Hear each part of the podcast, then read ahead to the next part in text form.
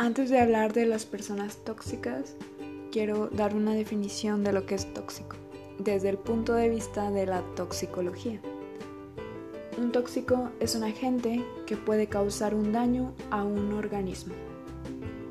Pero para que un agente cause daño, se involucran varios factores, los cuales son el tiempo de exposición, la dosis, es decir, la cantidad, el contacto, o sea, que tan lejos o cerca estés del tóxico, y una muy importante, la disponibilidad del organismo para intoxicarse.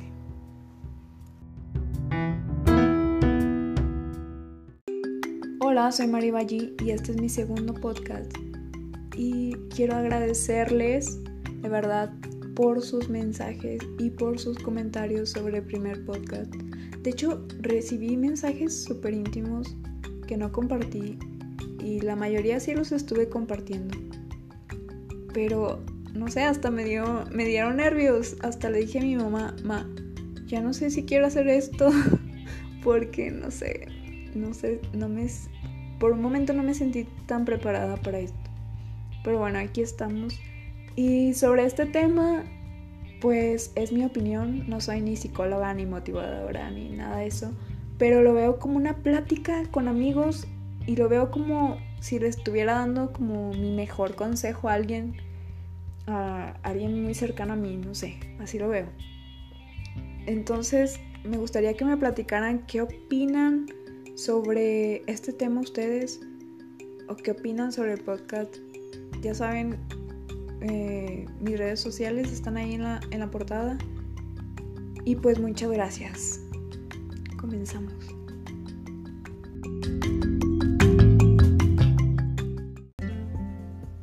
Uno de los grandes problemas en las relaciones es que nuestra mente en una relación está enfocada en recibir.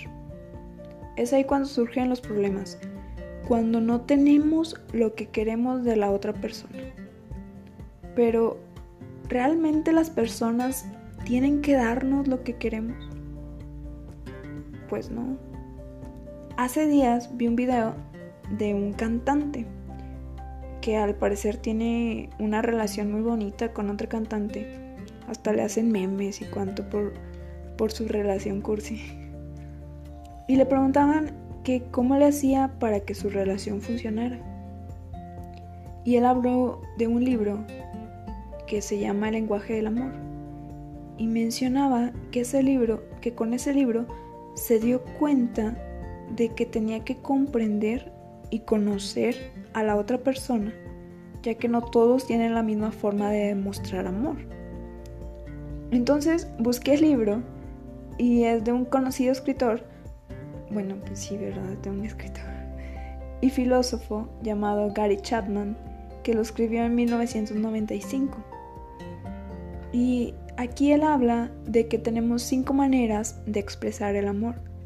La primera es el contacto físico, es decir, las personas que prefieren los abrazos, los besos, los apapachos y esas cosas. La segunda son las palabras de afirmación.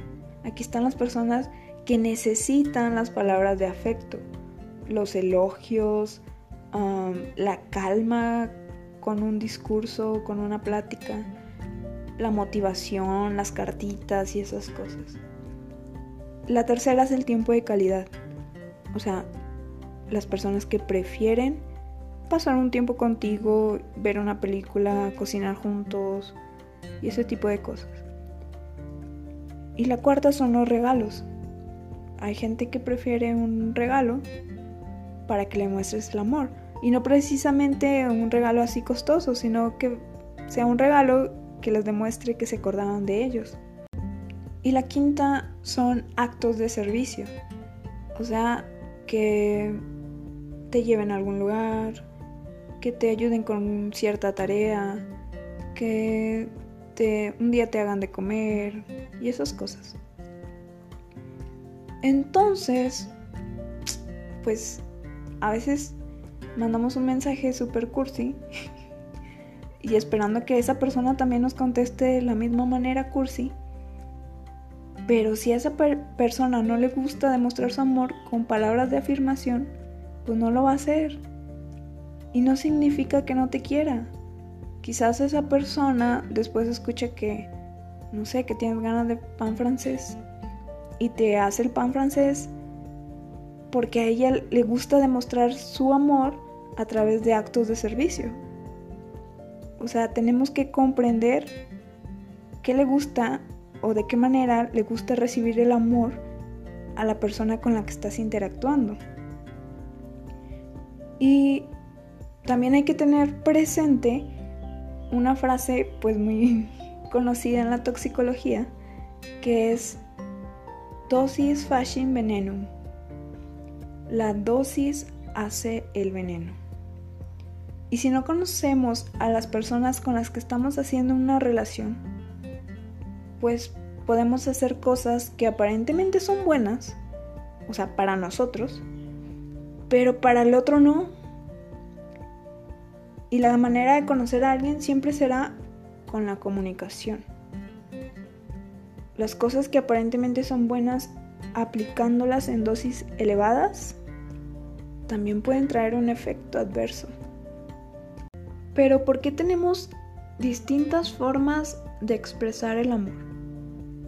Por la crianza, porque no hemos enfrentado la vida de la misma manera ni hemos estado expuestos a las mismas circunstancias. Simplemente dos hermanos, criados por las mismas personas, en el mismo núcleo, pero con ligeras diferencias de edad que hacen que no estén expuestos a lo mismo y que no estén rodeados de las mismas personas y que no tengan los mismos retos ni los mismos obstáculos ni los mismos amigos y que no hayan comido lo mismo pues eso los hace diferentes. Uno puede ser más extrovertido y otro mm, más introvertido, porque nos moldea el ambiente. Es el ejemplo de la epigenética que les contaba en el primer podcast. Hay un estudio muy interesante hecho con gemelos. Porque pues en esta vida las personas que nacen con un ADN casi idéntico son los hermanos gemelos y son las personas más adecuadas para hacer este estudio. ¿Por qué? Porque los crían ah, al mismo tiempo, las mismas personas, generalmente los alimentan de lo mismo, hasta los visten igual, van a la misma escuela, están rodeados de las mismas personas. Entonces les hicieron un estudio en su ADN cuando estaban dentro de su núcleo familiar. Y después de años, cuando ya uno, o sea, ya, cuando ya habían hecho su vida, que ya ah, no habían estado haciendo lo mismo, ni conviviendo con las mismas personas, ni comiendo lo mismo, volvieron a evaluar su ADN y se dieron cuenta que ya había más diferencias, ya no era tan similar como cuando estaban en el mismo núcleo la vida nos modifica. De hecho, se dieron cuenta que habían cambiado físicamente, que los rasgos ya no eran tan parecidos a cuando vivían juntos. Y hasta comparaban fotos y todo eso. Entonces, ¿por qué se nos ocurre que otra persona criada con diferentes personas, bajo circunstancias totalmente distintas, nos tiene que expresar el amor en la misma manera que nosotros queremos expresarlo o que queremos recibirlo. Y en una pareja esto es algo que las dos personas tienen que tener claro porque tampoco es ceder completamente a la manera del otro, sino pues que se tiene que practicar un estira y afloja. Y esto no solamente es aplicable en relaciones de pareja, es aplicable en todas las relaciones. Se escucha un pajarito. Es aplicable en todas las relaciones. Y debemos entender que la gente es diferente a nosotros. Y dejar de pensar tanto en el como a mí me gusta, así debe ser, o lo que yo pienso es lo correcto. Y pues la gente no tiene la culpa de cómo nos sintamos con sus acciones. Ellos no son los malos y tú el bueno. Debemos tomar la responsabilidad de lo que hacemos y de lo que sentimos con lo que nos dicen o con lo que hacen las demás personas. Es, es, nuestra responsabilidad el sentido que le damos a las acciones de los demás. Y tampoco podemos exigir que una persona cambie todo lo que nos molesta. Es parte de la diversidad. Quizás hace cosas que realmente lo hacen feliz, que a nosotros nos molesta, como jugar videojuegos o tomar café. Y debe mm, de caber en nosotros un grado de aceptación sobre el otro y no querer moldear a alguien. Todo lo que hay dentro de ti, todas tus emociones, llegan a través de tus pensamientos. No hay otro mecanismo de entrada en lo absoluto. Pero claro, cuando hay una actitud que realmente nos molesta, cuando algo nos está lastimando, nos está intoxicando de esa persona, pues hay que decírselo claramente. Y quizás está dentro de sus posibilidades hacer algo para cambiarlo. Pero si sigue existiendo esa situación, si no disminuye su dosis de toxicidad, entonces tú tienes la obligación de disminuir el contacto con el tóxico y te tienes que alejar. Y no significa que has dejado de querer a esa persona o que te vayas a obligar a dejar de quererla. Solamente decir, ok, acepto que hasta este momento esto es lo que tú me puedes dar y esto es lo que tú tienes que ofrecer. Pero yo no estoy bien con esto y la manera de no lastimarme es estar lejos. Porque simplemente no estoy siendo feliz y te quiero y te deseo cosas buenas y posiblemente también puedo estar para apoyarte, pero pongo un límite. Y esa persona evaluará si es posible cambiar o si realmente vale la pena cambiar esos aspectos para estar bien contigo. O si de plano no puede o no quiere cambiar. O a veces sí quieren, pero no saben cómo. Pero es cuestión de ellos ellos tienen que buscar la manera de hacerlo. Porque consideran que cambiar esa actitud o esa situación es mejor a no estar contigo. Pero tú no lo tienes que obligar, no le tienes que exigir.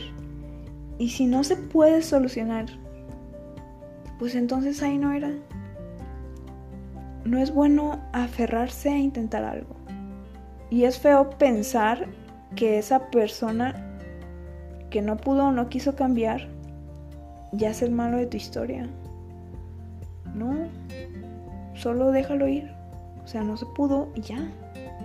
Actualmente a todo le queremos nombrar como una actitud tóxica. Cuando una persona no está en disponibilidad de darnos lo que queremos, lo llamamos tóxico. Pero bueno, hay claro excepciones. Hay gente mala, hay asesinos, hay violadores, hay personas infieles que desafortunadamente pues nos pueden tocar o pueden estar cerca. Y sí hay personas que lastiman muy conscientes de que están haciendo un daño.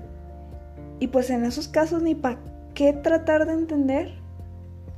Simplemente tenemos que tener la responsabilidad de alejarnos de la fuente de contaminación de estar lejos del tóxico.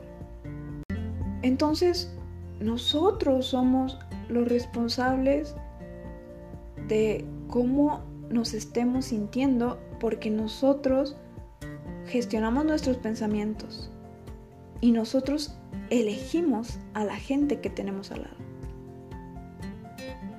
No todos son tóxicos y las personas no son responsables de nuestra felicidad. Las personas no nos deben cosas ni acciones. Y tenemos que ser capaces de identificar los grados de toxicidad. Aquí aplica la teoría de relatividad de Einstein. O Einstein, ¿cómo se dice? Díganme cómo se dice. el cual decía que no había una verdad absoluta. Es, interesante eso, o sea, que no había una verdad absoluta, que no existe en el mundo una verdad absoluta. Él decía que es perfectamente posible que dos acontecimientos ocurran al mismo tiempo desde la perspectiva de un observador, pero que ocurran en momentos diferentes desde la perspectiva de otro. Y ambos estarían en lo cierto. O sea que todo es relativo. Tú puedes contar tu historia y van a creer que el otro es el malo y el otro puede contar su historia y van a creer que tú eres el malo. No debemos de culpar a los demás por la manera en la que nos sentimos. Nosotros debemos tomar responsabilidad de nosotros mismos y de lo que sentimos.